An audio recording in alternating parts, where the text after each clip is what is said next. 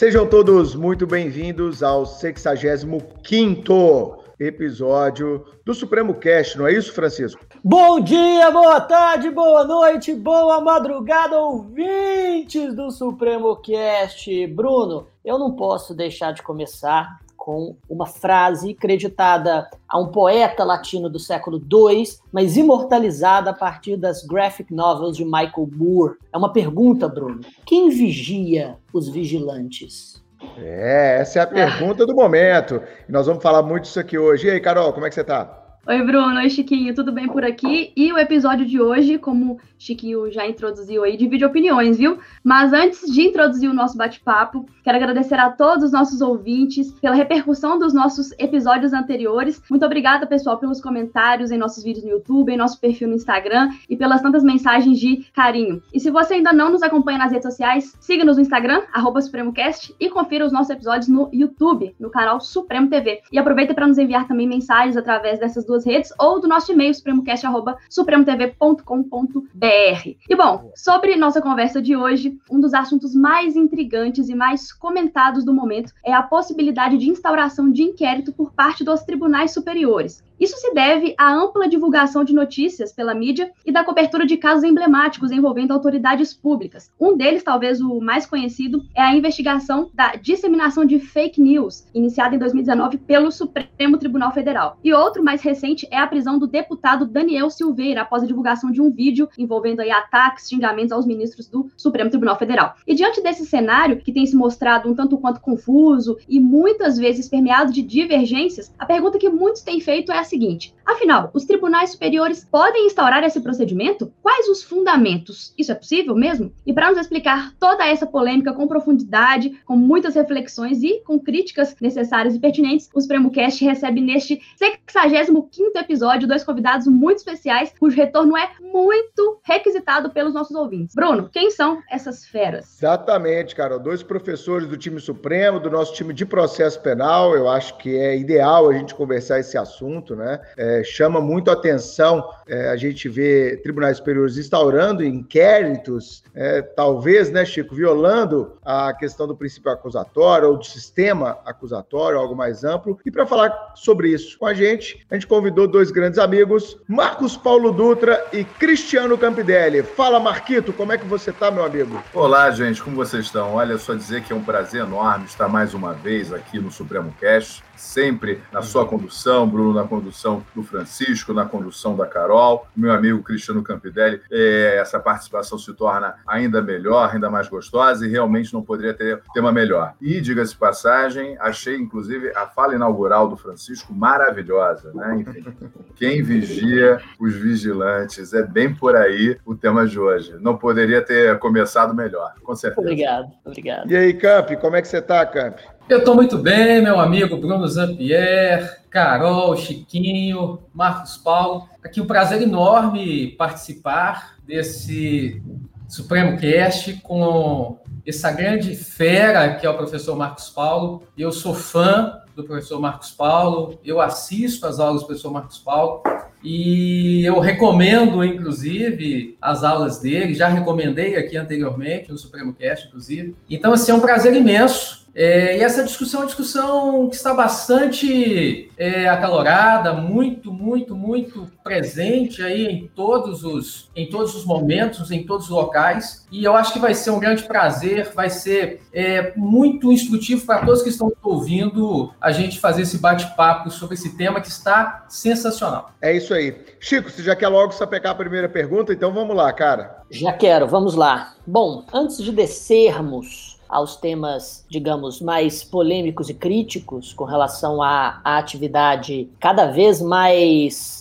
uh, proativa do Supremo Tribunal Federal na instauração de inquéritos e até nas prisões de ofício, acho que seria interessante para o nosso ouvinte que ainda é um acadêmico de direito ou até que não é da área jurídica e quer acompanhar com, com especialistas sobre o tema, seria interessante se nós dessemos um passo para trás e começássemos da base conceitual. O que é o inquérito policial? Quem o instaura e para que, que ele serve? E daí a gente pode caminhar na nossa conversa. Quer responder, Campidelli, já que temos entre os convidados um, um delegado de Polícia Federal? Claro, meu amigo, com prazer. É, nós temos um gênero, Chico, que é o gênero investigação preliminar. Esse gênero investigação preliminar, ele se constitui de algumas espécies de instrumentos que visam justamente a reconstrução de fatos históricos passados da forma mais aproximada possível com que eles aconteceram na realidade, para que, em última análise, possa o magistrado conhecer daqueles fatos. E a espécie por excelência desse gênero investigação preliminar é o inquérito policial. É a espécie por excelência porque é a única regulamentada no Código de Processo Penal, é a mais aplicada delas, inclusive, e é aquela levada a efeito pelas polícias judiciárias, que dentro da construção constitucional, elas têm essa finalidade aí precípua de investigar as infrações penais. Pois bem, então já sabemos então que o inquérito é uma espécie desse gênero de investigação preliminar. E conceitualmente, embora haja alguma discussão, e essa discussão ela vem por conta da exposição de motivos do Código de Processo Penal, que fala que o inquérito é um processo preliminar ou preparatório da ação principal, mas a doutrina majoritária e a jurisprudência, elas têm conceitualmente o inquérito como um procedimento administrativo preliminar investigatório, presidido pelo delegado de polícia civil ou federal, cuja finalidade é apurar a materialidade, circunstâncias e autoria de infrações penais, ou seja, apurar se a infração penal foi praticada, em caso positivo, em que circunstâncias isso aconteceu e quem concorreu para ela, quer seja na condição de autor, de coautor ou de partícipe moral ou material. E esse inquérito policial, esse inquérito da polícia judiciária, ele é instaurado pelo delegado de polícia e as peças iniciais, é sempre uma dúvida dos nossos alunos, né? Qual peça que inaugura o inquérito policial? As peças iniciais são a portaria do delegado de polícia, em uma situação não flagrancial, ou auto de prisão em flagrante, que é presidido pelo delegado de polícia em situações flagranciais. E o inquérito vai ser instaurado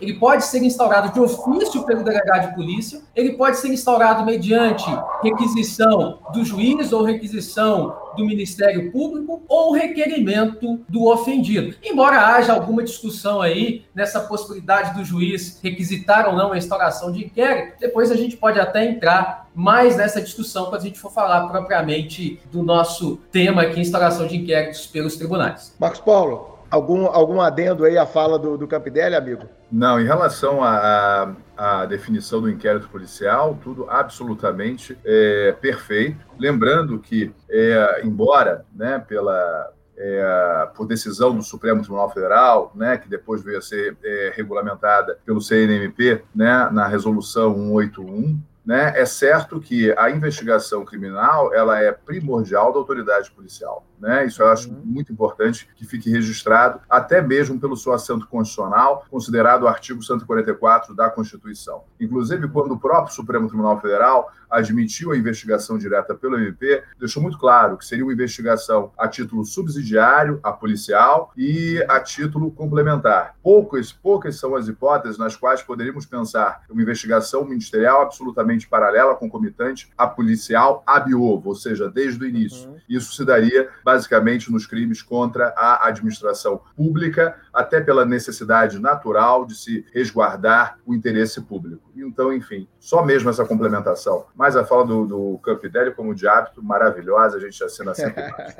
Excelente. Eu acho que a gente podia já cair dentro, então, já que esse é o tema principal do nosso episódio, na questão desses inquéritos que, confesso, em mais de 20 anos no direito, não me lembro da é, proliferação desses inquéritos em tribunais superiores. Então, eu começo com você mesmo, Marcos. Uhum. É, há uma previsão desses inquéritos? Eles estão previstos no CPP, na Constituição, ou são apenas previsões dos regimentos internos dos tribunais superiores? Vamos explicar isso para a nossa audiência, cara. É, isso é muito importante pelo seguinte, né? Como o Campidelli bem falou, o artigo 5 do CBP prevê, no inciso 1, que o inquérito policial há de ser instaurado pela autoridade policial, né? Por meio de portaria, no caso de flagrante, por meio de auto de prisão em flagrante. Entre Entretanto, o artigo 5 inciso 2 do CVP, que traz uma regra originária de 1941, prevê a possibilidade de um inquérito ser instaurado também pela autoridade policial a partir de requisição do Ministério Público ou requisição judicial. Essa requisição judicial de instauração do inquérito sempre foi tradicionalmente torpedeada pela esmagadora maioria da doutrina pátria e nem poderia ser diferente. É considerado o regramento constitucional que temos sobre o tema. Porque o artigo 129, inciso 1 da Constituição diz com todas as letras que o MP é o titular privativo da ação penal pública, ou seja, é, é, é, a acusação foi confiada ao Ministério Público. E nós temos no artigo 129.1 não só o berço do princípio da titularidade da ação penal pública, um dos princípios reitores da ação penal pública, o princípio da titularidade, porque privativa do MP, mas nós temos no artigo 129, inciso 1, o berço do sistema acusatório. Porque na medida em que temos um órgão estatal incumbido privativamente da acusação, assim é justamente para reservar ao juízo o quê? A equidistância. Tá? Uhum. E o sacrosanto munus de julgar, mas de julgar com absoluta imparcialidade,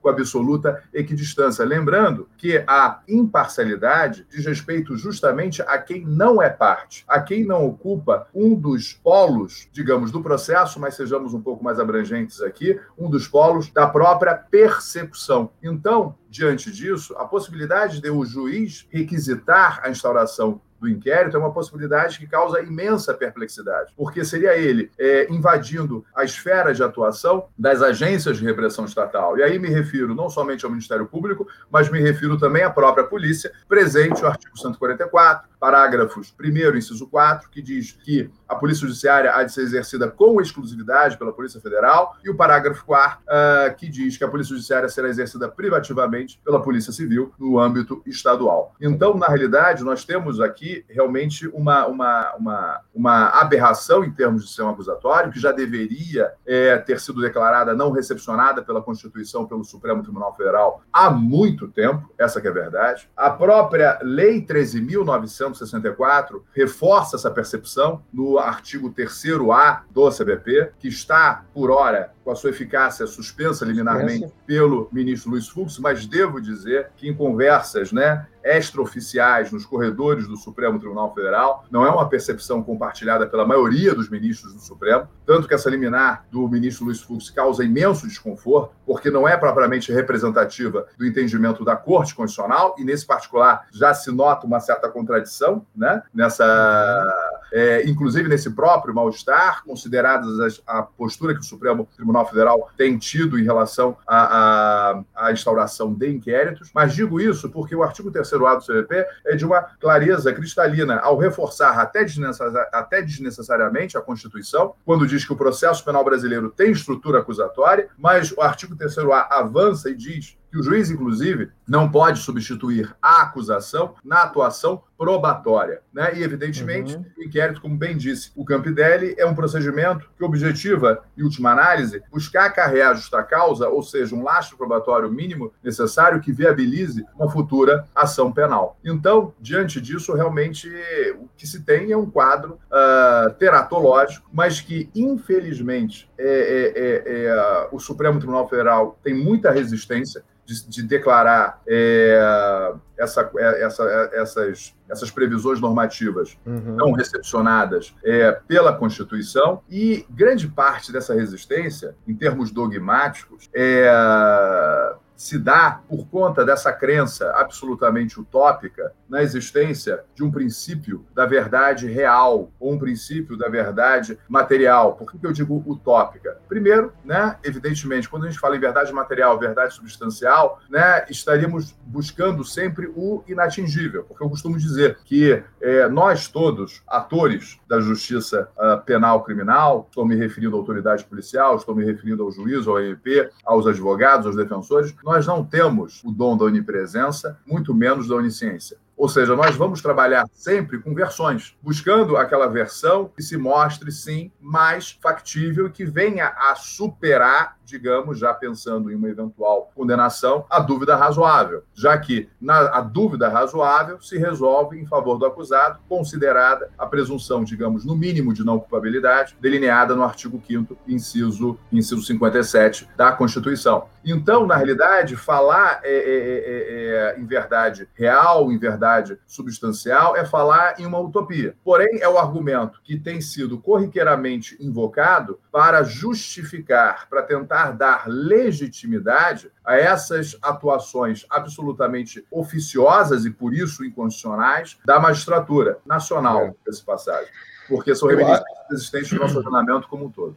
É, Marcos, eu acho, cara, que além disso, esse é o aspecto técnico, né, da justificativa que se coloca. Eu vou um pouco além. Não sei se o Chico concorda comigo, o Campidelli também, e a Carol, claro. Se não seria uma forma, ao, ao declarar a não recepção desses artigos do CPP, uma forma da magistratura jogar contra o próprio gol. Ou seja, você acha que eu vou declarar não recepcionado um artigo que me faz perder poder? Né? Porque quando ele tem o poder de requisitar, isso é um poder que ele está nas mãos dele. Então, eu acho que para além do aspecto técnico ou da justificativa que se coloca no papel, a gente não pode esquecer esse aspecto de perda de poder. E no Brasil, a, a, infelizmente, os órgãos, os cargos, as funções são muito apegadas a poder. Você trabalha direto na justiça, eu e o Campidelli também. A gente vê muito isso. É uma briga por não ter perda de poder. Porque poder no Brasil, por si só, é algo relevante e poder tem a ver também. Isso é uma coisa de análise econômica do direito que a gente tem que falar mais sobre ela, é salário. Poder é salário. Eu não estou falando que pelo fato dele poder requisitar o inquérito, o salário dele é maior. Não estou fazendo essa causalidade direta e imediata. Óbvio que não, óbvio que não. Mas é sempre no Brasil há um apego é, demasiado das carreiras, há uma preocupação demasiada em não se perder poder. Então eu vejo, não sei se o Chico concorda, balançando a cabeça, que é um pouco disso, né, Chico? Exatamente. Há, há muito tempo, esse, esse tema já reverberou em outros episódios do Supremo Cast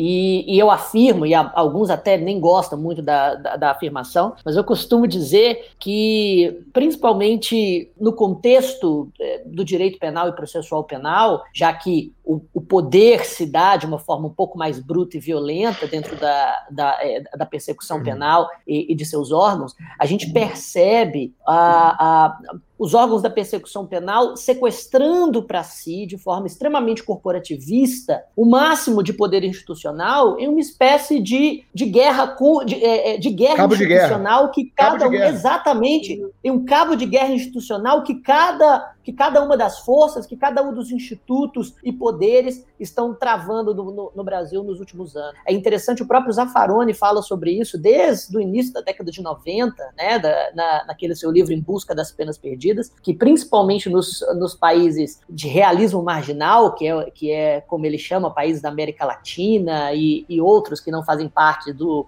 é, do de, de, de, todo o capitalismo central, que a, nós não temos um sistema absolutamente coeso por porque as agências estão muito preocupadas com a sua própria importância institucional, porque isso vai traduzir em poder, em poder e estabilidade, e esse poder e estabilidade se traduz também em capacidade de cooptar para si não só mais salário, como o Bruno disse, mas todo tipo de auxílio e, e benefício orçamento. institucional dentro das carreiras, exatamente, orçamento, e, e, a gente percebe até em discussões pueris, assim, e, e, e de instituições que não são é, jurídicas em sentido estrito, a gente percebe que a, a guarda municipal só está preocupada em no seu brilho institucional perante a PM, e isso faz com que nós não tenhamos um sistema coeso de persecução penal no qual perde, obviamente, o administrado, o cidadão, todos nós. Eu não sei se eu estou sendo muito fatalista, se os nossos convidados não, concordam com a gente. Eu, eu, eu, concordo plenamente, Chico. Vou até passar a palavra que é o Campidelli para ele dar a opinião dele. É, e vou além, sabe, Chico? Eu acho que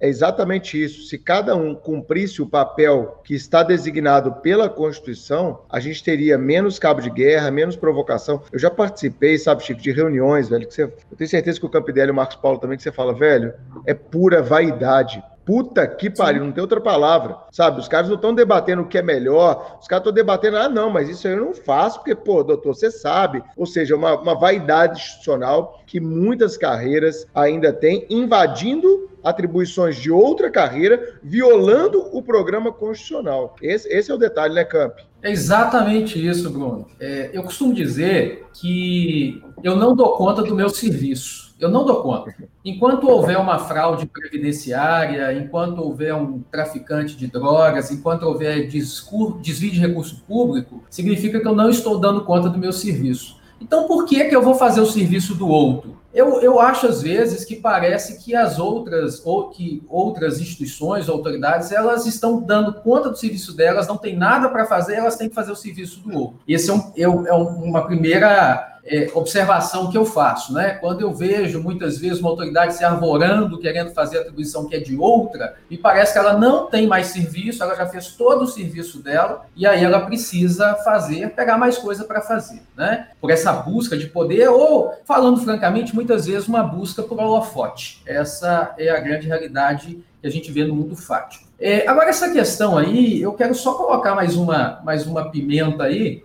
que é algo que eu já tive problema na minha atuação profissional, que é a questão dos crimes eleitorais. Né? A gente está discutindo, a gente está discutindo a recepção ou não do artigo 5 inciso 2, primeira parte, que é a possibilidade do juiz requisitar a instauração de inquérito como meu, meu ídolo, o professor Marcos Paulo, já disse que isso aí é refutado pela doutrina, é, isso já deveria ter tido uma, uma declaração por parte do Supremo de que isso não foi recepcionado pela Constituição, mas continua lá e continua valendo em termos práticos. Né? O próprio artigo 3A, que veio é, com uma norma declaratória, concordo com o professor Marcos Paulo, nem precisava, isso já está claro na Constituição para mim, e que foi, é, é, teve a sua eficácia suspensa por uma liminar que não disse por que suspendeu aquele dispositivo, porque ele não tem constitucionalidade formal e nem tem constitucionalidade material. Ele veio a reboque, ele veio a reboque de outros dispositivos. Então, assim,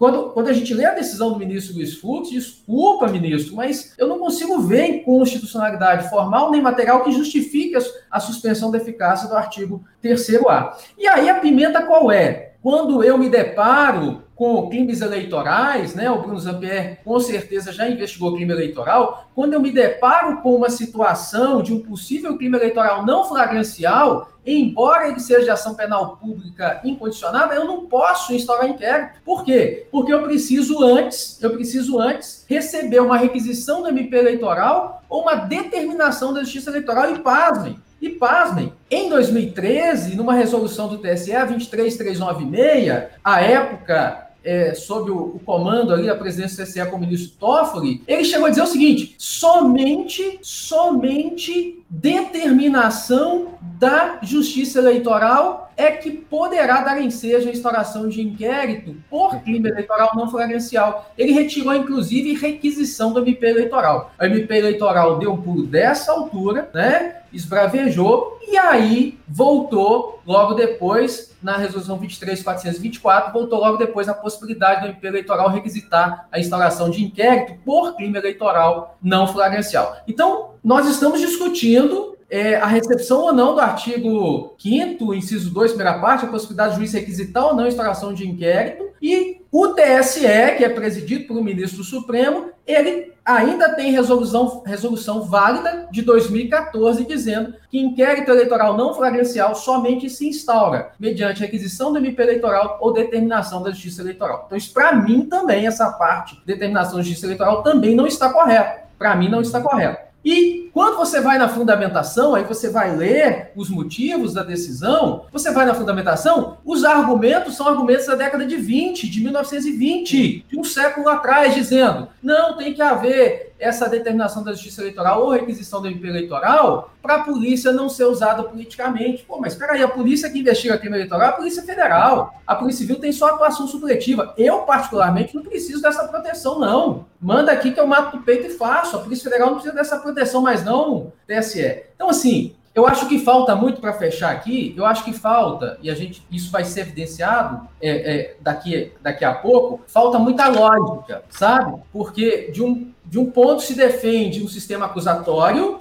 mas se mantém esses resquícios de requisição de inquérito por parte do juiz, de determinação de inquérito por parte do juiz, de instauração de inquérito de ofício por parte do juiz. Então, assim, juiz no caso aí, né, de ofício ministro, né? Então, me parece que falta lógica, muita lógica ao nosso sistema processual penal. A gente é sistema acusatório pero no mucho, né? Eu achei interessantíssimo quando vocês falaram sobre esse cabo de guerra de poderes, né? Porque é o que a gente tem visto desde que o mundo é mundo, né? Mas principalmente nesse, nesse momento aí de pandemia, a gente vê é, governos brigando entre si, disputando poder cada vez mais, e, e, isso enfraquece a nossa democracia, enfraquece nossas instituições, né? Isso é muito, muito perigoso. Mas já que a gente está falando aqui sobre essa violação do sistema acusatório, eu gostaria de ouvir de vocês, é, Marcos Pauli e Campidelli, sobre a violação à imparcialidade. Vocês, vocês acham que essa instauração de inquéritos pelos tribunais superiores pode comprometer essa, essa imparcialidade? E esse e esses outros problemas, né, são, são as maiores dificuldades, os maiores problemas de se instaurar os inquéritos pelos tribunais superiores, além desses problemas de violação de sistema acusatório e parcialidade, que eu quero ouvir de vocês se, se realmente é uma violação ou não, existem outros problemas aí para a gente é, listar como sendo impeditivos dessa instauração de inquérito pelos tribunais? Marcos. Pois é, é inegavelmente há um comprometimento à imparcialidade e, e, rapidamente, porque eu não posso deixar de registrar isso, né? Quando o Bruno bem colocou a questão da vaidade né, institucional, da luta pelo poder, né, é impressionante, por exemplo, a relação, por vezes, muito tensa entre a Polícia Federal e o Ministério Público Federal, por exemplo, que são duas agências que deveriam atuar em absoluta convergência, em absoluta sinergia, e muitas vezes isso não ocorre, né? Ou seja, seria é, é, é, é, o literal fogo amigo, digamos assim, porque é algo assim inaceitável. E em reforço a toda a perplexidade apresentada pelo Campidelli, com justa razão, em relação aos crimes eleitorais, veja só, né? Seria uma resolução pretendendo se sobrepor à legislação e pretendendo se sobrepor à Constituição, né? Numa ofensa, em última análise, inclusive, a própria separação entre os poderes da República, né? Artigo 2 da Constituição. E é bom lembrar que a Lei 12.830, Camp, né, no artigo 2 deixa muito claro que é, a atuação né, da autoridade policial é uma, uma, atuação jurídica, com, todos os seus, com todas as suas manifestações absolutamente fundamentadas, considerado o artigo 2 da Lei 12.830, e importante dizer isso, com a independência da autoridade policial na sua atuação reforçada pelo próprio parágrafo 5 do artigo 2 né, quando nos diz que a remoção do delegado dar-se-á somente por ato fundamentado, para demonstrar que todas essas justificativas apresentadas na resolução realmente não têm a menor razão de ser. Não poderia deixar de fazer esses dois registros. Mas, Carol, respondendo à sua pergunta, evidentemente que a imparcialidade, ela, ela não é que imparcialidade seja ferida. A imparcialidade, na realidade, agoniza. E por que que agoniza? Porque simplesmente você vai reunir é, no mesmo órgão jurisdicional as funções inquisitória e também de julgamento. Então, evidentemente que a imparcialidade deixa de existir há muito tempo, até mesmo porque, vamos lá, é, nós teríamos aqui um quadro de dissonância cognitiva dos mais graves. Para quem né, é, é, é, é não está muito familiarizado, o Leon Festinger, é, em Nova York, desenvolveu um estudo é, no, no, final dos anos 50, aproximadamente, sobre de um estudo de psicologia, né, sobre a dissonância cognitiva, que são, na realidade, verdades pré-concebidas que nós simplesmente optamos por assumir por N razões. De maneira que, quando você assume essas verdades, isso, isso explica em grande parte a questão do juiz das garantias, é muito difícil depois você, se, você ser demovido das próprias crenças. Algo muito, muito singelo. A pessoa fuma, a pessoa gosta de fumar. Só que a pessoa sabe, sabe no fundo, que o tabaco, o tabagismo faz mal à saúde. Só que ela se apega à história da avó que fumou e, e veio a falecer aos 90 anos. Então, é. ela vai acreditar que com ela vai acontecer a mesma coisa, por mais que todos os estudos científicos digam o contrário. Então, por que da comparação? Carol, na medida em que o tribunal, que seria em tese o competente para o processo e julgamento daquela futura demanda, se é ele quem instaura a investigação, é porque, na realidade, veja, a persecução não começou, porque é ele a instaurá-la. E ele já tem um juízo de valor pré-concebido. Então, evidentemente que isso vai é, comprometer por completo a imparcialidade do julgamento, a própria equidistância. Porque, veja, é, é, é ele julgando um fato iniciado a partir de uma investigação por ele próprio determinada. Então, enfim, você não tem separação, você tem absoluta confusão entre os papéis de, de, de, de investigador e de julgador. É, no, ao total arrepio é, da Constituição, considerados já citados artigos 129.1, 144 da Constituição. Então, é, é, é inegável o comprometimento da imparcialidade. E algo muito interessante que eu quero destacar é que, mesmo né, com toda a aura é, fascista que acompanha o nosso código, de processo penal, o artigo 307 do CBP, ele diz com todas as letras que se um crime ocorrer na presença da autoridade judiciária, ele e a, ela, a autoridade judiciária, pode lavrar o auto de prisão em flagrante. Uhum. Mas não será ela a conhecer do auto de prisão em flagrante e não será ela a intervir em relação a essa persecução. Ou seja, teremos a intervenção de um outro órgão jurisdicional. Isso está no artigo 307 do CVP, com a sua redação originária de 1941. Então, mesmo com todo o ranço fascista que acompanha o nosso CPP de 41, isso está lá, estampado no artigo 307. O que só aumenta a perplexidade de uh, um órgão que será, sim, o julgador, que será, sim, o competente, o incumbido do juízo causa e do julgamento da causa, vir uhum. ele próprio a instaurar a investigação.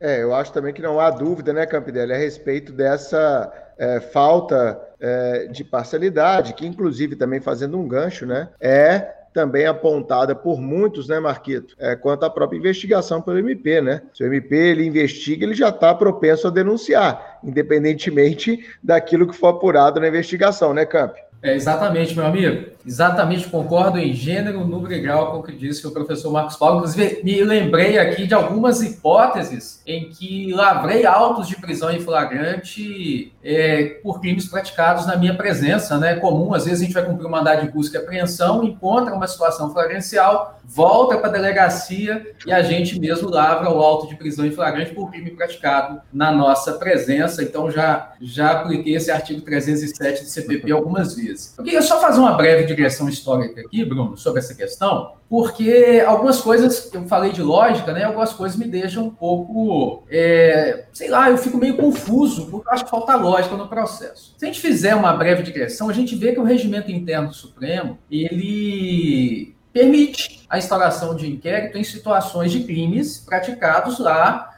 na sede de dependência do tribunal. Né? Mas é, nós tivemos uma alteração mais recente, em 2011, do artigo 21, inciso 15 do Regimento Interno do Supremo, que antes falava que era atribuição do relator determinar o arquivamento do inquérito quando fosse requerido pelo Procurador-Geral da República.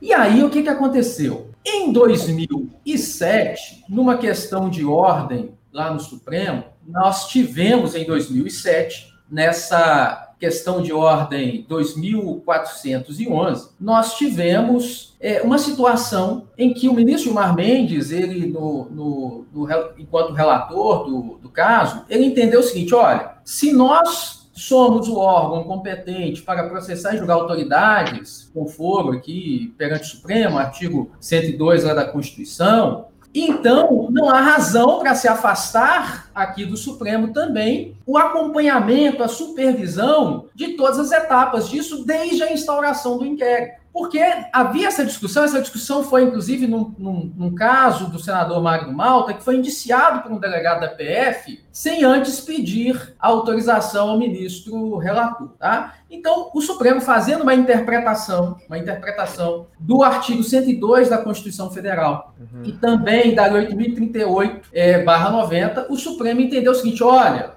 é, se a pessoa tem foro aqui no Supremo, então a instauração do inquérito e o indiciamento devem passar por nós aqui. Tem que haver uma prévia autorização nossa. E aí veio então em 2011 essa emenda regimental alterando aí, então, o inciso 15 do artigo 21, dizendo que compete ao relator, substituindo a redação anterior, que era determinar o arquivamento de inquérito, mediante requerimento do Procurador-Geral, colocou determinar a instauração de inquérito a procurador do PG, a pedido do PGR, da autoridade policial ou do ofendido. Então, me parece que essa emenda regimental ela vem a reboque dessa questão de ordem do inquérito 2411, né, em 2007. E desde então, então, o Supremo passou a entender, né, e, e, isso ficou muito claro, né, que a autoridade com foro perante o Supremo Tribunal Federal precisa de prévia autorização do Supremo para a instauração do inquérito, e mais do que isso, e mais do que isso, não só precisa de prévia autorização, quem instaura o inquérito é o ministro relator. Então, isso vem ainda mais ao meu ver, contrariar o sistema acusatório. Porque uma coisa é supervisão judicial. A autoridade instaura o inquérito e esse inquérito vai para o Supremo quando houver pedido de prazo, quando houver alguma medida que é, exija reserva de jurisdição, supervisão judicial. Agora, não só condicionar a instauração do inquérito, mas o inquérito ser instaurado pela, pelo próprio relator, que fica prevento depois para ação penal, isso me parece é, que fere o sistema acusatório frontalmente, né? E ainda mais se o relator fizer isso de ofício, né? E aí, é, só para fechar, eu vi, eu li a entrevista do ministro Luiz Fux à Folha de São Paulo, e falando de aqui de sistema acusatório, falando de imparcialidade. Na entrevista que ele deu para a Folha de São Paulo, ele fala textualmente: Eu assisti ao vídeo do deputado, fiquei indignado e pensei, vou prender esse cara. Mas aí eu lembrei que tem um inquérito ah. com o Alexandre, ele chamou de Alexandre, né, com o ministro Alexandre de Moraes, e aí ligou para o ministro Alexandre, e o ministro Alexandre teria dito, deixa comigo. Então, assim, se tem algo menos imparcial do que isso, sinceramente, eu desconheço.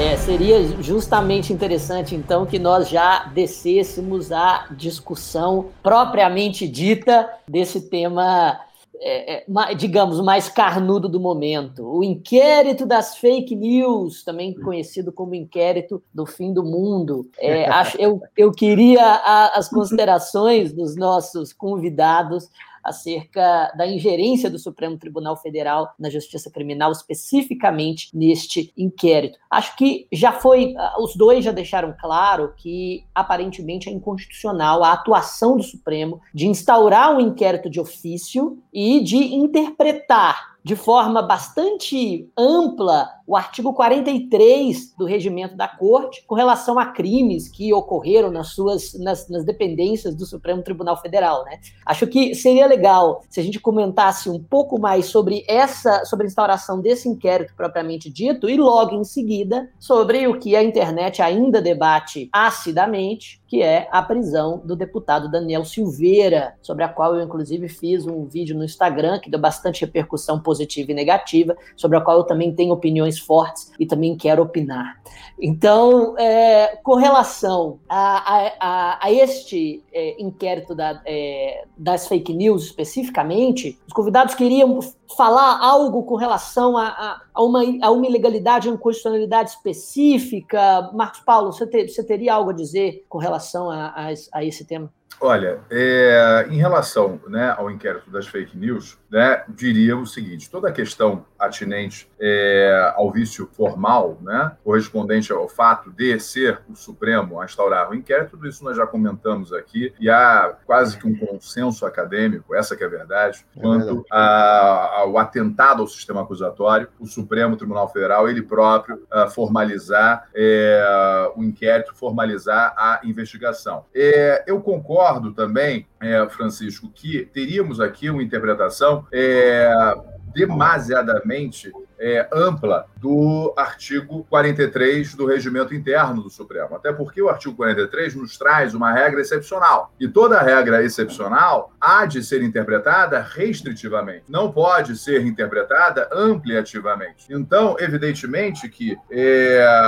por mais que estejamos falando de crimes virtuais, né, enfim, é, lançamento de ofensas né, via internet e por estarmos no plano virtual, poderíamos entender que esse crime também teria sido cometido nas dependências uh, da Corte, nas dependências do Supremo Tribunal Federal, é, sejamos aqui claros, né? Enfim, é, é, é, é uma interpretação é, é, muito ampla e, na realidade, na realidade, desculpem, mas juridicamente falando, essa ação do Supremo Tribunal Federal foi muito mais, eu diria, um gesto de autodefesa do próprio Supremo do que qualquer outra coisa. E por ter sido um gesto de autodefesa do Supremo, isso na realidade só, só compromete ainda mais a constitucionalidade, e é importante a gente dizer também, a convencionalidade dessa instauração do inquérito. Afinal de contas, né, o artigo 8 é, item 1 da Convenção Americana sobre Direitos Humanos, o artigo 14, item 1 do Pacto Internacional de Direitos Civis e Políticos, é, é, garantem né, a todo o imputado o direito a um juiz uh, a um juiz imparcial, o que definitivamente não teríamos aqui. Então, é, é, e, e, além disso, você tem um outro emaranhado que é complicadíssimo, que é o seguinte, ok, é,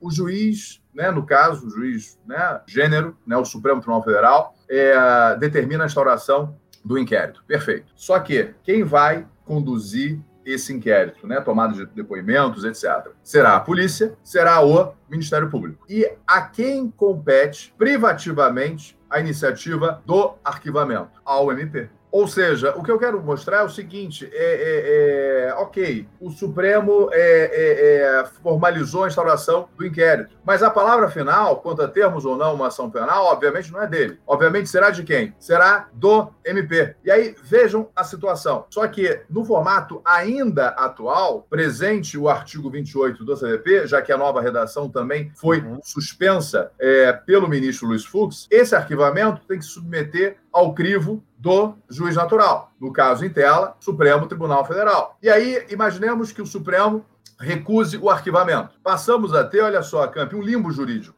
Porque na realidade, na realidade, aquela investigação vai ficar absolutamente estagnada. Por que absolutamente estagnada? Porque definitivamente o Supremo não vai oferecer a denúncia. Isso é fato. E aquela investigação ficará estagnada até que seja fulminada pela prescrição. Como aplaudir uma solução como essa que rompe completamente o nosso sistema. Rompe por completo o nosso sistema. Então, evidentemente, se você chega é, é, é, a um beco sem saída, entre aspas, do ponto de vista científico, isso já é a comprovação do desacerto na origem. Ou seja, de que nós não podemos admitir o Supremo Tribunal Federal instaurando o, uh, o inquérito. E vou além. No caso de arquivamento, essa que é a verdade, na medida em que o a solução é, é, é, dada pelo artigo 28 do CVP, ou seja, remessa ao procurador-geral, está comprometida, porque não podemos pensar em, em, é, em, em, uma recusa, porque a recusa significaria remeter os autos ao procurador-geral, que já está promovendo o arquivamento. E um cenário como esse, não é nem para isso ser submetido ao colegiado, não é nem para isso ser submetido à turma ou ao plenário. Isso é para que o relator, monocraticamente, de maneira absolutamente automática, sim, formalize o arquivamento. E ponto final. Aí vai dizer: não, mas isso pode ser injusto. Não, mas porque o Supremo deve ser a última trincheira, o último guardião. Alto lá.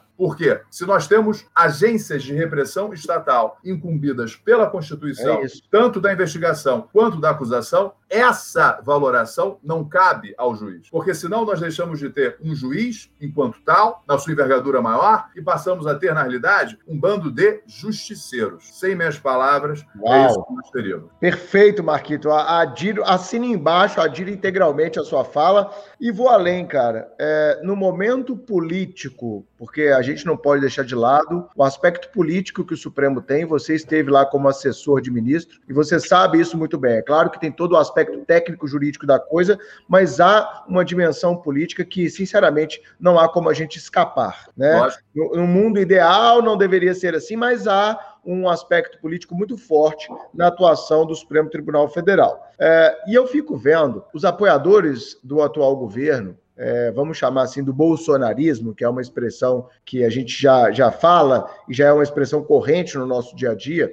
eles têm sistematicamente é, atacado a, a, o STF, solicitando impeachment de ministro, é, dizendo que o STF tem alguns mais extremistas que entendem que os 11 ministros deveriam ser destituídos e, e serem nomeados outros 11, umas maluquices desse tipo. E até que ponto, Marcos Paulo, antes da gente devolver a palavra ao Campidelli, esse tipo de comportamento do STF acaba dando, como a gente fala aqui em Minas, milho a bode, ou seja, acaba alimentando esse tipo de crítica. Ah, tá vendo? a gente sempre critica e olha a merda que eles estão fazendo aqui com esse inquérito do fim do mundo. Porque esse aspecto político, essa dimensão política, é, ela não pode ser deixada de lado. Porque o STF, ao invés de reforçar a sua posição institucional, ele acaba, como você falou, vulnerando ela, a, a meu ver. O que, que você entende disso, Marquito? Antes da gente passar para o Campidério, que eu quero ouvir ele também. Acho que o Marcos Paulo travou, hein? Ah, voltei, né? Bora. Tô aqui. Pergunta. A pergunta foi tão sensível, rapaz, que travou aqui, viu só?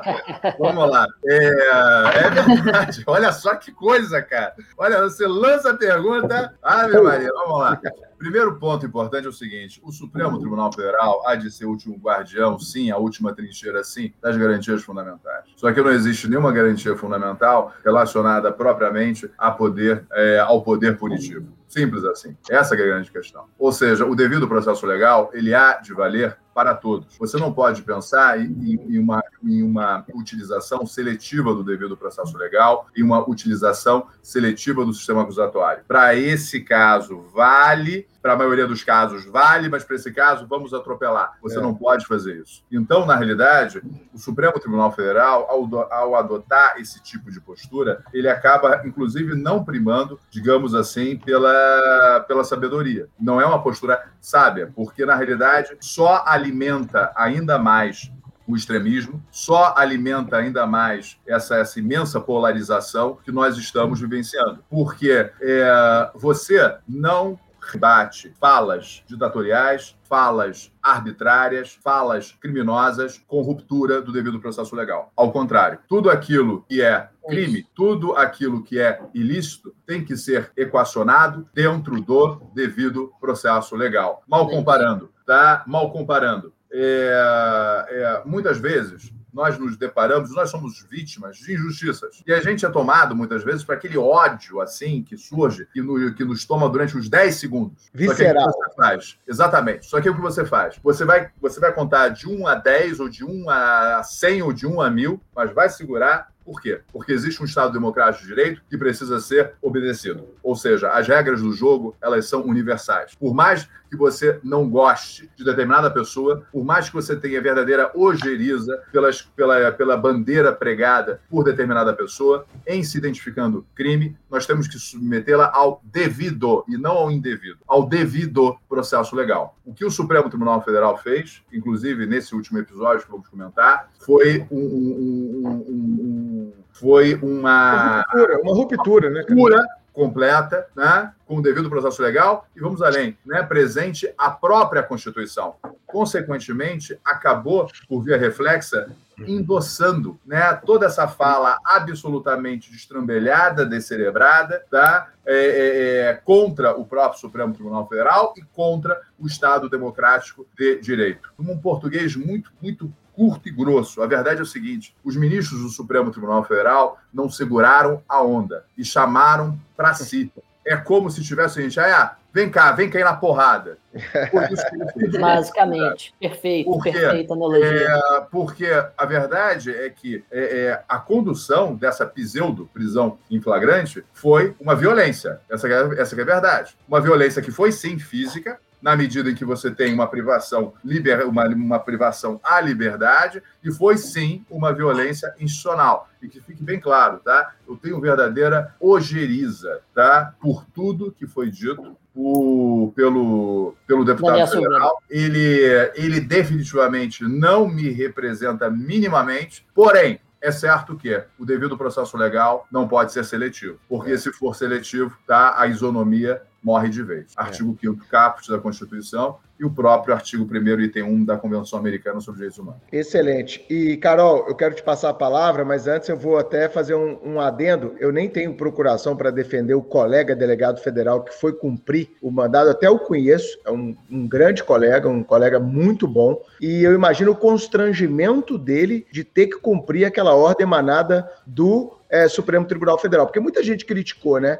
Ah, a Polícia Federal chegou lá, o cara fez vídeo e tal. Aí eu comecei a pensar, caralho, e se fosse eu cumprindo esse mandato clarissimamente ilegal? né? Eu tô lá com um mandado de prisão em flagrante. Que porra é essa, irmão? Né? O que, que eu vou fazer com isso aqui? Enfim, Acho que criticar é muito fácil, mas estar na pele do colega às vezes é mais difícil. Só uma observação rapidinha, voltando um pouquinho no que o professor Marcos Paulo falou sobre a pergunta do Chiquinho com relação ao inquérito das fake news. É, eles mencionaram o artigo 43 do regimento interno do STF. Só para o nosso ouvinte ficar sabendo direitinho, esse artigo diz que, ocorrendo infração à lei penal na sede ou dependência do tribunal, o presidente instaurará inquérito se envolver autoridade ou pessoa sujeita à sua jurisdição, ou delegará esta atribuição a outro ministro. Só para esclarecer esclarecer que essa discussão, se o inquérito das fake news era legítimo ou não, se era legal ou não, em razão dessa, das fake news não terem sido propagadas no ambiente do STF. E aí foi no ambiente virtual e a gente tem aquela discussão, né? A gente pode aplicar esse artigo excepcionalmente, porque a gente não tem como no ambiente virtual delimitar um espaço físico. Então, só para deixar claro aí para o nosso ouvinte que a discussão gira em torno disso. Esse é o artigo 43 do regimento interno. E pegando um gancho no, que o Marcos Paulo falou, para passar a palavra para o Campidelli, caso ele queira complementar, a gente tem vivido um, um extremismo político, assim, exacerbado, né? Tudo tem uma divisão. Se você concorda com a prisão, você está de um lado. Se você discorda, você está de outro. E eu queria dizer que é possível discordar da prisão e discordar também da, dos xingamentos do vídeo feito pelo deputado. Então a gente pode. Isso é coerência, né? Como o Marcos é, Paulo acabou precisa... de fazer, né, Carol? Como o Marcos Paulo acabou Exatamente. de fazer. Porque às vezes a gente fala assim: ah, a prisão é ilegal. É, o, inque... o Supremo Tribunal Federal não pode instaurar esse inquérito. Aí o pessoal já fala: ah, então quer dizer que você está você tá defendendo o deputado? Não, não tô defendendo ninguém, tô defendendo a democracia, é. pô. Tô. Defendendo a, a Constituição, cara. Está numa guerra fria, irracional, né? Exato. né? É, mas assim, Chico, Exato. eu já cheguei no ponto, cara, de rede ah. social, ah. de discussões, que, tipo assim, cara, eu tenho minha opinião e quem não concordar, aquele abraço, irmão. Eu não vou ficar discutindo com maluco. Eu não vou dar palanque para otário. O Boechat falava essa frase que eu acho fantástica. Eu não vou dar palanque para otário. Outro dia eu publiquei um negócio de suspensão da prova da Polícia Federal, aí veio um monte de gente lá, mito, 2020. Eu deletei os comentários, não vou dar mais palanque para otário, irmão. Acabou. Não é palanque para otário. Eu tô falando de uma coisa. O cara quer vir aqui falar de outra. Eu, agora eu sou Ricardo Boechat. Eu não vou dar mais palanque para otário. Se quiser ter palanque, não vai ser na minha rede social e pronto e acabou. Democracia, sim. Quer dar uma opinião sustentada sobre o assunto que foi pautado? Sim, é do jogo. Pode concordar comigo, pode discordar de mim. Isso é democracia. Agora, dar palanque para otário falar, isso está fora de cogitação. Essa é a minha regra. Campidelli, teve flagrante no caso do deputado ou não, amigo? Hum. Pois é, meu amigo. Eu até cheguei a conversar isso com grandes feras do direito penal, inclusive com o grande Chiquinho aí que está me ouvindo. Oh, né? bondade sua. E, assim, sinceramente, é, eu acho que ali houve. Deu, deram uma esticada em tudo que você puder imaginar. Né? Desde o inquérito é, das fake news foi uma esticada, né? A Carol pontuou aí a questão. Ah, mas o crime não foi lá na sede suprema, não, mas veja bem, nós temos uma evolução tecnológica, então hoje na internet é, considera que é possível aplicar o artigo 43. O plenário é virtual, né? O plenário é virtual, mas. O plenário é virtual, né? Não era nem época de pandemia ainda, mas né, aquela coisa toda lá do, da época que houve é, uma situação aí da instalação dos inquéritos fake news, a gente nem tinha a pandemia ainda, né? Foi 2019 a instalação. Agora, no, na questão do Daniel Silveira, então ficou mais reforçada ainda, né? Porque em época de pandemia, né? Com o plenário virtual, essa coisa toda, e deu uma reforçada ainda, né, conforme você falou. Mas assim, eu sinceramente, eu não vi, eu não vi a situação flagrancial reportada. Inclusive, o grande Chico, né, na nossa conversa, ele me trouxe um exemplo que me fez pensar. Se eu pratico um crime instantâneo de efeitos permanentes, publico um vídeo na internet e sou entendido como em constante consumação enquanto o vídeo estiver postado, então se eu praticar um crime instantâneo de efeitos permanentes, mediante se eu escrever um livro, né, por exemplo, ofendendo a honra de alguém, então estarei, enquanto aquele livro existir, estarei em, em permanência, estarei num crime permanente, esse crime se torna permanente, porque eu escrevi um livro, e nesse livro eu ofendi a honra de alguém. Então, assim, essa é uma primeira questão, né? Para mim, respondendo a sua pergunta, é, não há flagrante delito. Para mim, a origem, a origem é, que é o inquérito das fake news, ela contraria tudo que o Supremo tem de, de jurisprudência até agora. Né? Eu tenho um Supremo que, na citada questão de ordem, lá do inquérito 2411, ele disse que a iniciativa do procedimento, embora o relator tenha que é, instaurar o inquérito, mas a iniciativa do procedimento é do MPF. Então, mesmo quando o Supremo, na minha opinião, ele faz uma interpretação elástica é, do artigo 102 da Lei 8.038, falando que o relator vai instaurar o inquérito. Mesmo assim, ele preserva a iniciativa com o MPF. Esse Supremo, que em 2014, lá na ADI 5.104, ele disse que existe uma separação rígida entre, de um lado, quem investiga e quem acusa, e de outro, é, de quem julga, e que essa separação rígida era é necessária para que eu tenha a preservação da imparcialidade do judiciário, esse mesmo Supremo, ele vem agora na decisão, eu, por exemplo, no voto do ministro Lewandowski, né, para justificar na DPF 572 o inquérito das fake news, ele vem dizer o seguinte, não, é rigorosa, mas não é absoluta essa separação para justificar a instalação do inquérito, e aí o ministro Fachin vem me dizer o seguinte, não, mas veja bem, nós oficiamos a Polícia Federal, nós oficiamos o Ministério Público Federal, eles não fizeram nada, então se impôs a nós a instauração desse inquérito para pegar um gancho no que o professor Marcos Paulo disse, né? Nós temos as instituições competentes para fazer isso. Nós temos as é. instituições que têm aí dentro de um desenho do nosso sistema de segurança pública, nós temos as instituições que têm essa responsabilidade. E por que então o Supremo tem que se arvorar disso? Né? E ele se arvora disso justamente numa condição em que ele, os seus ministros, eles são vítimas é, é, dessa situação. E isso me parece, assim, é, ferindo de morte. E aí, a partir daí, meu amigo, tudo que vem, tudo que vem... abriu, abriu. Pois é, e tudo que vem a partir daí está flagrantemente contaminado. Né? Infelizmente, tendo como origem esse inquérito das fake news, né? vulgo inquérito das fake news, essa prisão em flagrante, sem existir flagrante, na minha opinião, ela também é uma teratologia é, absurda, com a qual eu não concordo, né? mas infelizmente é a realidade posta. E só para fechar, só para fechar o que me causa ainda mais perplexidade. Não sei se vocês lembram aquela discussão quando surgiu o artigo 33, parágrafo 4 da lei de tráfico, que se discutia se podia apresentar, se podia se utilizar, se aplicar o parágrafo 4 do artigo 33 com a pena do artigo 12 da 6368 do tráfico de drogas, ou seja, uma empatou em 5 a 5. 5 a 5. Aí veio o STJ, falou que não podia, aí depois o Supremo falou que também não podia, mas teve empate em 5 a 5 naquela discussão. Quando houve a discussão sobre a possibilidade ou não de recondução de presidente da Câmara ou do Senado, nós tivemos um 6 a 5 para dizer que, onde a Constituição, a Constituição fala que é vedada a recondução, significa que a recondução é vedada. Foi 6 a 5 para decidir isso.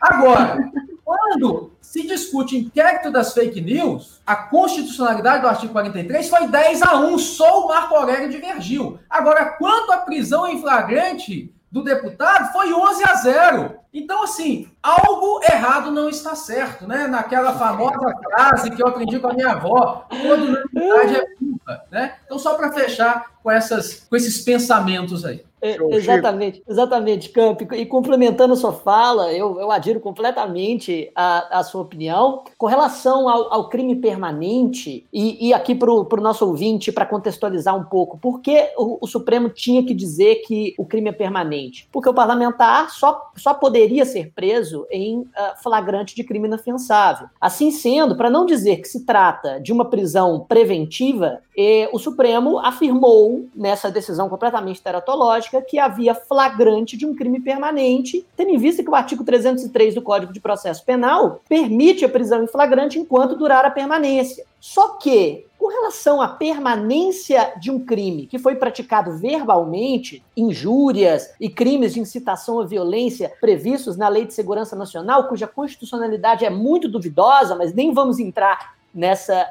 nessa seara, o Capitelli falou muito bem, uma discussão que eu, que eu já tive com ele. O argumento é fraquíssimo. O crime não é permanente. O Supremo afirmou: bom, como o indivíduo é, proferiu aquelas palavras em um, um, um blog pessoal ou em uma rede social, deixando lá o vídeo para todos, todos verem, o crime é permanente porque a todo momento esta, estas injúrias e essas falas estão sendo veiculadas na internet. Olha, é, primeiro, para começar, se o indivíduo posta na sua rede pessoal, A partir do momento em que a postagem é feita, ele perde completamente a gerência sobre o futuro da disseminação daquela informação. Porque os blogs bolsonaristas reverberam em questão de minutos o vídeo e ele é reproduzido ao infinito nas, nas redes sociais. E vamos dar um passo para trás. O que é crime permanente? Crime permanente é aquele cuja consumação se prolonga no tempo por vontade do agente. O que separa, na dogmática básica, um crime permanente de um crime instantâneo de efeitos permanentes é a constante atuação objetiva e subjetiva. Nosso sistema é finalista, o tipo penal é complexo. É, é a atuação do agente objetiva e, e subjetiva na constante manutenção de uma situação de licitude.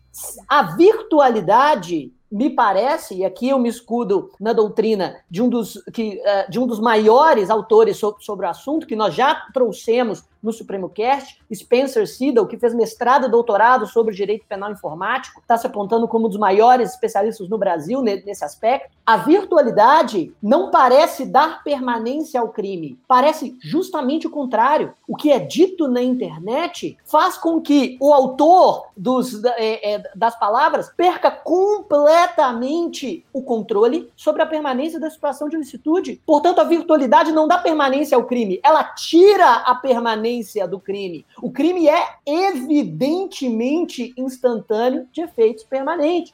E alguns dizem, o próprio Lenny Streck falou, não, nós temos que revisitar a dogmática dos crimes permanentes perante a virtualidade. Sim, me parece que esta revisita vai nos conduzir à, à conclusão de que na virtualidade não há crime permanente. Assim como na, na virtualidade nós não temos um espaço que permeia todos os espaços. Dentro do, do, é, do ciberespaço, claramente nós não estamos nas dependências do Supremo Tribunal Federal, porque os autores deste, é, os autores de direito penal informático tendem a considerar o, o, a virtualidade como um meio ambiente próprio, um meio ambiente transsoberânico. E o que acontece lá não acontece em todos os espaços físicos, mas sim em um espaço próprio falta realmente legislação e dogmática a respeito. Mas perante esse vácuo, precisamos adotar o caminho que melhor é, que melhor conduz ao respeito às garantias constitucionais. Por isso, é. eu concordo plenamente com os dois. A prisão foi completamente ilegal e inconstitucional. E queria, para a gente é, caminhar para o final da discussão, que os nossos convidados falassem especificamente sobre a imunidade material e formal do, é, do deputado e de, e de eventuais outros investigados nesse, é, nesse contexto. Mas, Bruno, Chico, você só, iria dizer. Só, só, um parênteses antes de passar a palavra ao Marcos Paulo para ele falar da imunidade. É uma perguntinha aqui de viés crítico. Se não tivesse ocorrido a intervenção que ocorreu da Polícia Federal, e a gente já debateu ela aqui no Supremo Cast. Se o Ministério Público Federal tivesse exercendo corretamente e de forma autônoma e independente a sua função, será que o Supremo Tribunal Federal não teria tido mais segurança de fazer a máquina girar conforme a Constituição manda? Interrogação. Esse é um ponto. Esse é um ponto, né? Se o aparelhamento das instituições de controle, dos órgãos de repressão não acaba fazendo com que o Supremo cometa essa barbaridade que a gente está discutindo aqui. Marquito, sua palavra sobre imunidade, amigo. É, estava é, ouvindo aqui atentamente vocês e vamos lá. Vou começar com o seu comentário. Eu não fico em cima do muro, não. Não há dúvidas de que diante de, uh, diante de um procurador-geral da República, que, lamentavelmente, é, inclusive em detrimento da sua própria biografia, tem se mostrado um verdadeiro fantoche da presidência da República, inegavelmente isso gera uma insegurança muito grande por parte do Supremo Tribunal Federal. A falta de proatividade, de pensamentos próprios do Procurador-Geral da República atual, ela, ela, ela inegavelmente assusta e, e nos deixa, jurisdicionados que todos nós somos, é, absolutamente apreensivos, para dizer o mínimo. Isso é um ponto. Segundo ponto, não há Tirando, dúvidas de que não. Rapidinho, Marquinhos.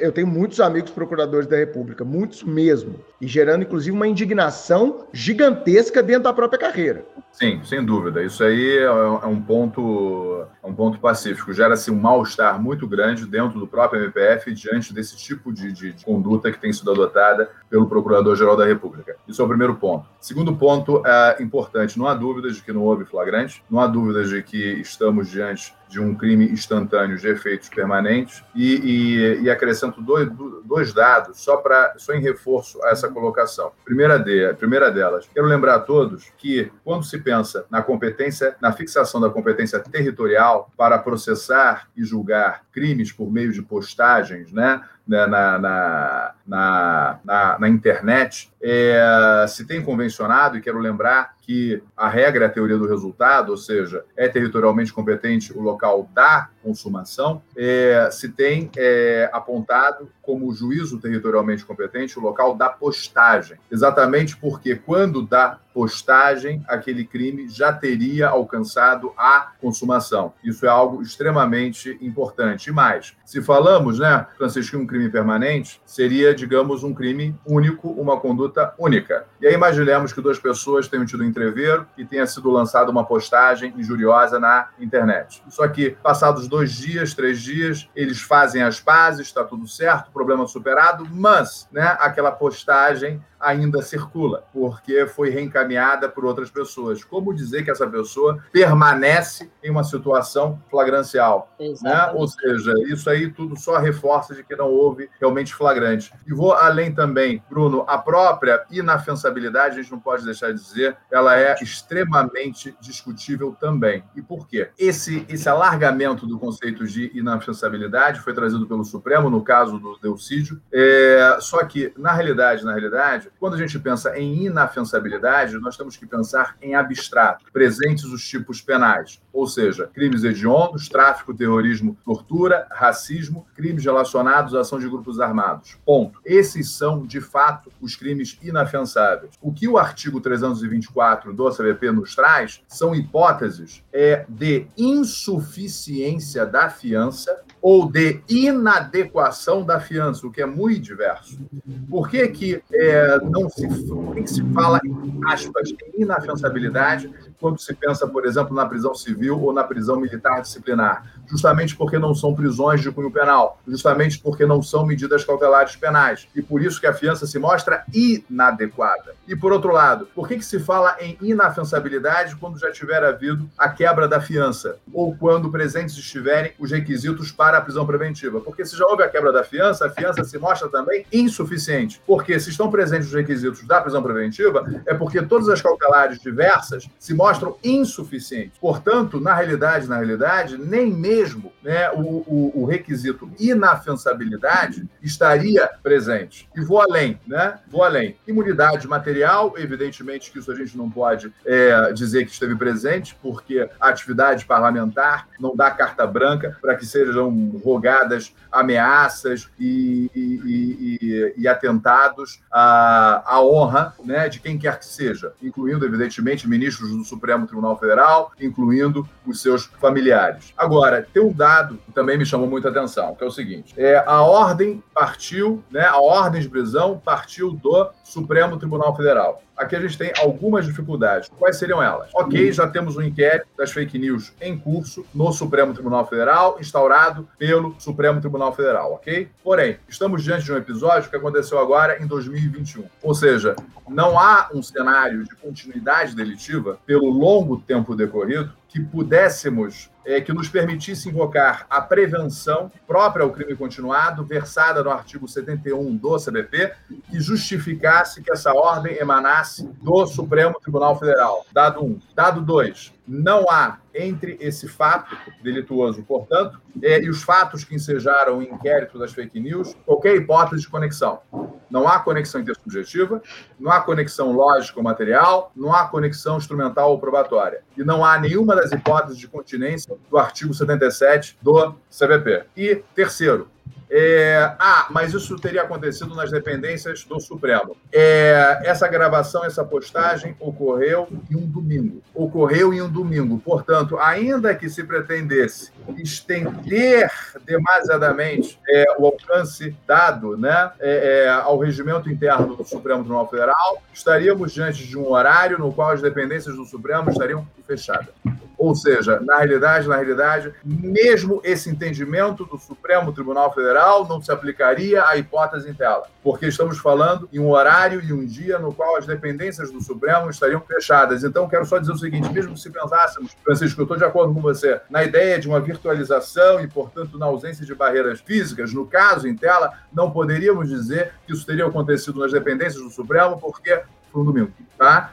E, além disso, tá? ainda temos um nada mais. Qual? Foi uma série de ofensas lançadas em um domingo na sua casa, na região serrana do Rio de Janeiro. Ou seja, não é um crime que tenha sido cometido é, é, em função da atividade parlamentar. E, portanto, não estariam preenchidas as balizas para que pensássemos em uma competência por prerrogativa da função que atraísse o Supremo Tribunal Federal, a competência do Supremo Tribunal Federal. Ou seja, não foi um crime é, é, é, é cometido durante em razão da função política hora exercida. Pelo contrário, foi uma opinião absolutamente particular, é, que extrapola completamente o âmbito da imunidade é, material de um parlamentar quando estava no domingo na sua casa na região serrana do Rio de Janeiro. Tanto isso é importante que eu quero lembrar que a própria jurisprudência do Supremo Tribunal Federal, por exemplo, é remansosa já em afastar a competência por prerrogativa, por prerrogativa da função para a maioria dos crimes eleitorais, por exemplo, porque a maioria dos crimes eleitorais são é, a maioria dos crimes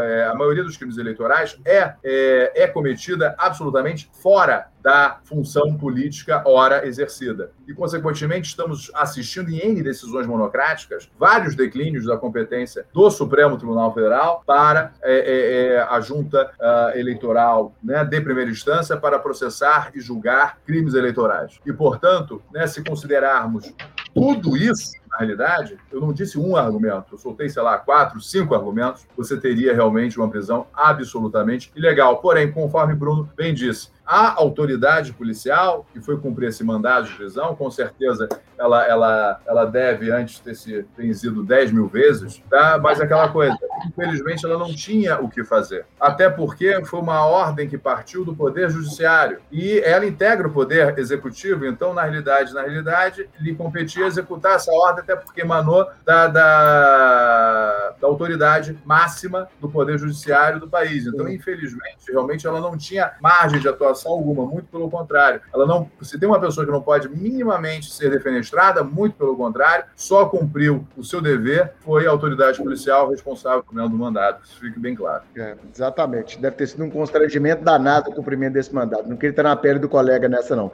Capidério, suas considerações finais sobre imunidade para a gente chegar ao fim desse episódio. Ah, meu amigo, então vamos lá. Primeiro, eu já recebi o mandado do Supremo uma vez, só para ilustrar aqui, às 10 horas da noite, que era para colocar em liberdade, na verdade, colocar em prisão domiciliar a irmã do Aécio Neves. Eu estava na minha casa, chegou a ordem no meio e meio às 10 horas da noite. Nós havíamos prendido ela durante o dia e deu uma repercussão imensa quando fomos fazer o IML. Eu tive que mandar duas equipes completas da PF. Eu lembro.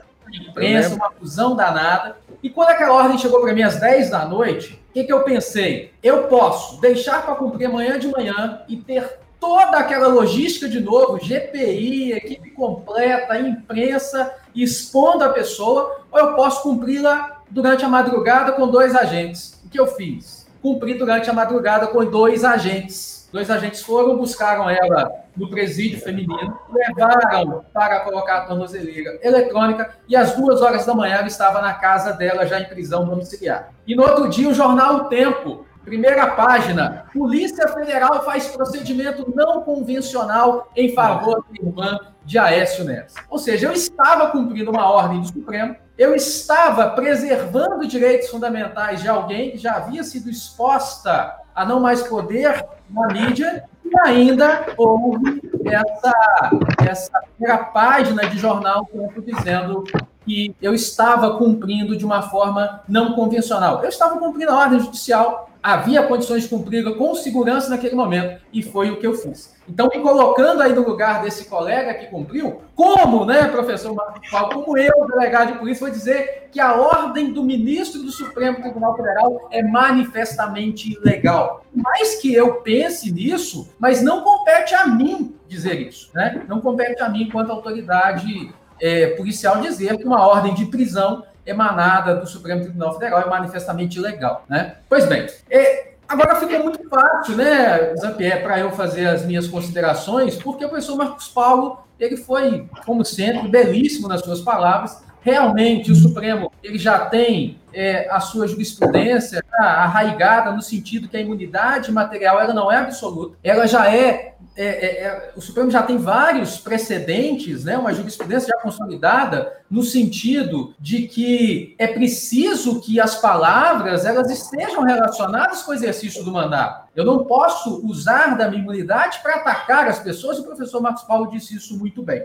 Então, quanto a essa questão, nenhuma ressalva. A imunidade material ela não é absoluta. Ainda a gente precisa evoluir o seguinte: o sujeito ele não estava, ele não estava é, naquele momento, né, é, não estava protegido pela imunidade, ele estava na sua residência, e os fatos, eles não têm essa relação com o exercício do seu cargo. Então, deveria ser observada a ação penal 937 deveria ser observada a ação penal 937, onde o Supremo firmou o entendimento que quando o fato não está relacionado com o exercício das funções, não será observado o foro especial. Então, por mais uma razão, como bem disse o professor Marcos Paulo, a competência deveria ter sido firmada no local onde houve ali a alimentação dos dados na rede é, mundial de computadores, onde foi feita a postagem, né? Isso já foi muito bem dito. E ainda, aí agora, algo que me deixa pasmado, né? Eu fico pasmo quando eu vejo isso. O Supremo deu uma esticada na questão da inafiançabilidade, né? Ele não respeita, é, no entendimento dele, já, já há precedência nesse sentido, ele não entende que essa inafiançabilidade é apenas a inafiançabilidade absoluta da Constituição, já citada pelo professor Marcos Paulo, né? A questão do racismo, tortura, tráfico de drogas, terrorismo, crimes hediondos e a ação de grupos armados contra a ordem constitucional e Estado Democrático de Direito. O Supremo entende que também a inafiançabilidade relativa, ela cabe nessas situações. Só que aí o seguinte, aí, professor Marcos Paulo, aí, colegas, eu, que eu não consigo entender. O Supremo passou ao largo da discussão sobre a possibilidade da prisão preventiva. Existe uma discussão. Por quê? Porque quando foi criada a imunidade, lá o 53, parágrafo 2 o deputado só pode ser preso em flagrante de crime inafiançável, né, vedando-se aí a possibilidade de prisão preventiva, a prisão em flagrante poderia manter a pessoa presa por mais tempo. Em 2011, a prisão em flagrante se tornou uma prisão mais uma prisão precária que precisa para a manutenção da prisão ser convertida em preventiva. Só que não cabe preventiva contra deputado federal. E o Supremo ele passa ao largo disso dizendo o seguinte: ele está em flagrante de um crime inafiançável porque há os requisitos da preventiva. Aí eu pergunto, como há os requisitos da preventiva de alguém que, em tese, não pode ser preso preventivamente? Então o Supremo ele não enfrenta essa discussão, ele manda prender em flagrante e fala que não cabe fiança porque há os requisitos da preventiva, mas que uma autoridade cuja prisão preventiva é extremamente discutível. E o Supremo passa porque era mais fácil para o Supremo, se ele entendesse que cabe preventiva, expedir mandado de prisão preventiva. Mas ele passa ao lado dessa discussão e invoca requisitos de preventiva contra uma autoridade que não poderia, em tese, ser submetida à prisão preventiva. Então, me parece aquela questão do cachorro querendo morder o próprio rabo, né? Ele corre atrás e fica andando em círculos, mas em círculos que nos levam sempre à mesma conclusão. Há uma teratologia absurda nesse caso. Excelente episódio. Vamos agora àquele momento que todo mundo gosta para a dica suprema. Chico,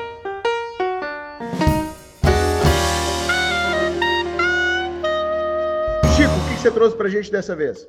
Vamos lá, depois desse debate intenso, que na verdade não foi um debate, não houve divergências, porque não tem como haver divergências jurídicas perante fatos, não argumentos. Mas vamos à, à, minha dica suprema. Essa semana eu me deparei com uma, uma surpresa muito boa. Um, um ex-professor de filosofia do direito da PUC, que também é professor da Federal, chamado Marcelo Galupo, entrou na Podosfera. Ele tem um podcast agora chamado Sapiência. Opa! E, é, e, a, e o podcast tem a seguinte proposta: a palavra latina sapiência é a origem das palavras saber e sabor. E, e a, segundo Roland Barthes, sapiência significa um, ponto, um pouco de saber, muito sabor e nenhum poder sobre os outros. Então, ele analisa vários temas relacionados ao, ao dia a dia, ao poder e a, a, política e também, de certa maneira, é, é, a ânsia e, e, toda a ansiedade contemporânea a partir do ponto de vista da, é, da filosofia, da filosofia do direito. É um podcast legal, ele fala de tudo em um, em um episódio, sempre com aquela voz serena e é um, uma das ele é pessoas mais bom. uma das pessoas mais inteligentes que eu já tive o prazer de conhecer. Fica aí a recomendação para aumentar e abrilhantar a podosfera brasileira, uh, ouçam Sapiência com Marcelo Galupo, se, se, se escreve Sapientia com T. Show. Marcos Paulo, o que, que você trouxe para a gente na Dica Suprema? Estou curioso para saber o que, que você tem visto, lido na pandemia aí, cara. Pois é, eu vou dar duas dicas é, de séries. Na realidade, uma minissérie e uma série, que é uma temporada inteira, bem interessante, porque trata, né, é, trata das das minorias, da, da, da, da importância de se respeitar a diversidade. E acho né, que o momento de tamanha polarização, tamanho ódio, enfim, são duas séries que podem inspirar muita gente. É, tem, uma, tem uma microsérie que foi produzida pela Netflix com a Octavia Spencer, é, chamada Madame, uh, Madame C.J. Walker. Né? É, em inglês seria Self-Made. É a história, simplesmente, da primeira bilionária é. preta uh, norte-americana, né, na virada do século XIX para o início do século XX. Ela foi vizinha, inclusive, do Rockefeller, em Nova York. Então, enfim, é uma história muito bacana, muito legal e que eu recomendo demasiadamente. Otávio Spencer dispensa comentários e, é, e, é, e nos faz refletir bastante. E uma série que eu assisti e que eu gostei muito e que também remete né, à, à luta e reafirmação né, dos direitos fundamentais é a série Hollywood, ou seja, aborda né, Hollywood nos seus anos 40, nos seus anos 50, produção de roteiros, é, é, a imensa discriminação é lançada às minorias raciais, às minorias étnicas, considerada também a orientação sexual, e foi extremamente bem produzida. Enfim, é, minhas dicas realmente são cinematográficas hoje, entendeu? Porque realmente são, são, são é, é, é sensacionais e eu recomendo vivamente a quem está nos assistindo. Ótimas recomendações. Campidelli, o que, que você trouxe? Pois bem, meu amigo, eu trouxe três dicas hoje. Uma dica mais lúdica, né? Um filme que eu assisti, que é O Segredo Ouse Sonhar. Por que, que eu recomendo esse filme? Porque eu tenho visto e ouvido que as pessoas elas têm se concentrado muito no problema e menos na solução. Eu acho que a gente precisa se concentrar mais na solução do que no problema. Então, às vezes, como a gente tem visto agora, né, com essa questão de suspensão de concurso público, as pessoas se concentram muito no problema. Cara, concentra-se na solução. Eu vi você falando ontem de gente perguntando se paga ou não o boleto do concurso da PF. Pelo amor de Deus, isso é o básico. Paga logo, meu amigo. Concentra-se na solução. Então, o segredo hoje sonhar ele traz muito isso, né?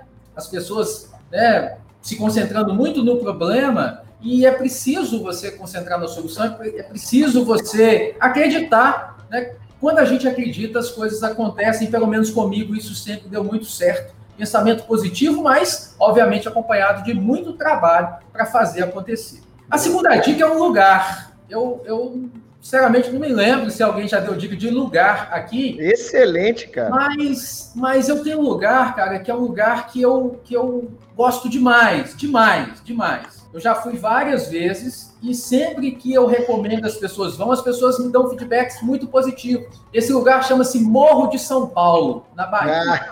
bom. Então, esse é um lugar que eu gosto muito. Eu já fui com a Rose, eu já fui com família, eu já fui com as, com as meninas. Então, assim, é um lugar que eu recomendo demais. Morro de São Paulo, na Bahia. Mas, obviamente, depois da pandemia, né, galera? Agora a gente vai ficar em casa. Depois da pandemia, marca uma viagem para Morro de São Paulo e vai curtir. É maravilhoso. E faça os passeios e, e vai, vai para viver lá. E para fechar, para fechar, para fazer um, um jabá básico aqui, eu vou indicar um curso que eu gravei aqui no Supremo, que é um curso que toca muito nessa questão, é, principalmente de investigação ministerial, que é o curso de investigação defensiva. Então, eu recomendo também para quem para quem tiver interesse. É um curso que foi gravado com muito carinho, muito curtinho, são apenas seis horas, mas que traz muita informação sobre toda essa temática. E um tema, inclusive, se me permite dizer, extremamente valioso né, também para a Defensoria Pública. Investigação defensiva já foi objeto de indagação na Defensoria Pública do Estado de Minas Gerais. É um tema caríssimo e que pode ser cobrado, por exemplo, a Defensoria Pública do Rio de Janeiro está vindo aí, não só em processo penal, mas também em princípios institucionais da Defensoria Pública também. Então,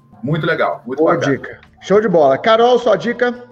A minha dica suprema de hoje é uma série documental interessantíssima e assustadora que eu vi no Netflix chamada Gênio Diabólico. Conta a história real de um homem entregador de pizza na casa ali dos 50 anos que entra num banco com uma bomba presa ao pescoço e uma arma disfarçada de bengala. Ele anuncia o assalto para uma das atendentes, tudo começa ali a se desenrolar. Ele parece que não está entendendo nada do que está acontecendo, a polícia chega, ele precisa fazer uma espécie de caça ao tesouro para conseguir encontrar pistas para achar a chave e desativar a bomba que está presa ao seu pescoço, e ele simplesmente explode. Ele não consegue encontrar essas, essas pistas ali na região onde ele está. E o grande mistério que fica por trás disso é: ele estava por trás desse roubo? Ou ele era apenas a vítima? É, será que ele era um refém, né, que foi colocado ali propositalmente? Ele sabia que a bomba era real? Ou a bomba não era para ser real? E aí começam a descobrir vários suspeitos, dentre eles uma mulher que é completamente maluca e, e, a série é muito, muito bacana mesmo. Tudo gira em torno é que desse chama, grupo que eles descobrem com suspeito. Gênio Diabólico, Netflix. Gênio Diabólico, show de bola. Para fechar, eu vou indicar primeiro o livro do meu grande amigo de décadas, Marcos Paulo Dutra Santos, Comentários ao Pacote Anticrime. Quem não adquiriu o livro do Marquito, corre lá no site da editora Gen, né, do Grupo Gen, e comentários ao pacote anticrime. Esse livro está muito bacana. Lembrando também que na semana passada a gente lançou o módulo de execução penal do Marcos Paulo aqui no Supremo. Então Isso. entra no site do Supremo, tá lá recomendado. Horas de execução penal. 30 horas 30 de execução horas penal. de execução penal. E é uma coisa Vai aprender. Sim, até porque, é, como sempre gosto de fazer, né, com muitas correlações, né, Bruno? Então, enfim, não é só a correlação, não é só focar na LEP. A LEP é óbvio, né, o fio condutor, mas a partir daí você tem diálogos com a lei anticrime, com o Código Penal, com a legislação extravagante, você não tem como não falar da LEP sem claro. desnudar a Lei 8.072 de 90, por exemplo, uhum. e, e por aí vai, sabe? Ficou muito bacana, assim. Me deu um prazer muito grande fazer esse, essa isolada. Show. E outra isolada que eu recomendo é a isolada de peças práticas para delegado de polícia do Cristiano Campidelli, com esse cara aqui que vos fala, professor Bruno Zampier. Ah, e se eu puder indicar uma série rapidinho, eu assisti nesse final de semana Mac Mafia. É uma série que está no Amazon Prime Eu já tinha lido há mais de 10 anos o livro Mac Mafia, que mostra como as estruturas de poder estão intimamente ligadas ao crime, sejam estruturas de governo, sejam estruturas corporativas e, sobremaneira, o sistema bancário mundial. Sim, o sistema bancário mundial é por ele que transita as grandes fortunas geradas pelo crime organizado no mundo afora. Mac Mafia, eu acho que vocês vão gostar.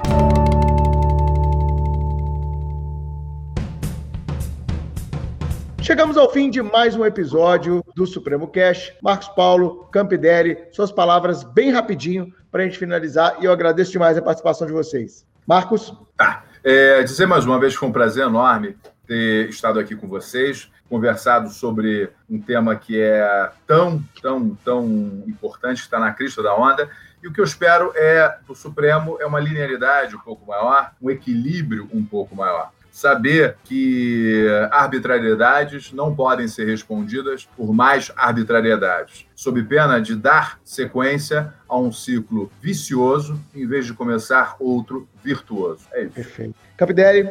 Cara, primeiro agradecer pelo convite, é sempre um prazer, é sempre uma honra participar do Supremo Cast, já é a minha terceira participação aqui, então prazer imenso. E dizer o seguinte, que nós precisamos do Supremo Tribunal Federal. Nós não estamos aqui defendendo nada absurdo, mas nós precisamos do Supremo Tribunal Federal que nos traga segurança jurídica. Então, dentro do que o professor Marcos Paulo disse, né, essa linearidade, ou seja, essa lógica, é o que a gente precisa e a gente espera do nosso Supremo Tribunal Federal, da nossa Suprema Corte. Perfeito. Chico Carol, alguma palavra final bem rapidinho, que estamos estourados? Vamos lá, vamos lá. Agradeço os convidados, agradeço toda as, as, a brilhante exposição até aqui e queria só fazer um recado rápido para o ouvinte. Olha só, esse podcast, tudo aquilo que, que nós dissemos aqui, como você percebeu, não está eivado de nenhum viés ideológico. Nós não queremos defender ou criticar a priori o deputado bolsonarista. Queremos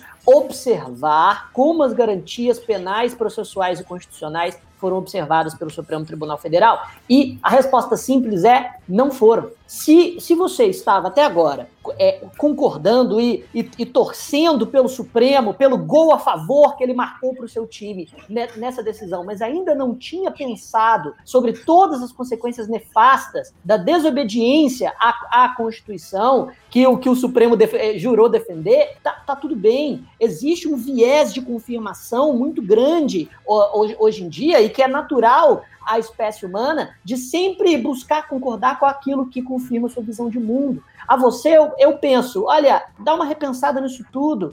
Pensa se realmente vale a pena ter um Supremo Tribunal Federal que simplesmente despreza as garantias constitucionais quando faz parte do seu interesse ou até da sua autoproteção institucional. Agora, se você, se você, mesmo sabendo disso tudo, mesmo entendendo tudo que a gente disse no, é, é, no cast, é, tem, a, a opinião de que não, para combater um mal maior a gente tem que fazer isso mesmo. O deputado menosprezou a Constituição, agora ele quer buscar o apoio do texto constitucional. Não, de jeito nenhum. A gente tem que passar para as garantias, por cima das garantias, para impedir que eles tomem o poder. Olha, se é assim que você pensa, então você é idêntico aos monstros que você combate. É tudo o que eu tenho a dizer. Muito bom, Chico. Carol?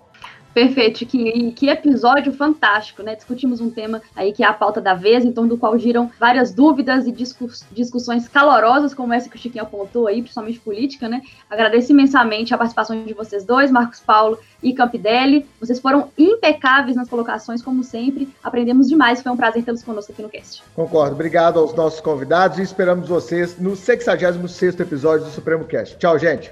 Tchau, tchau.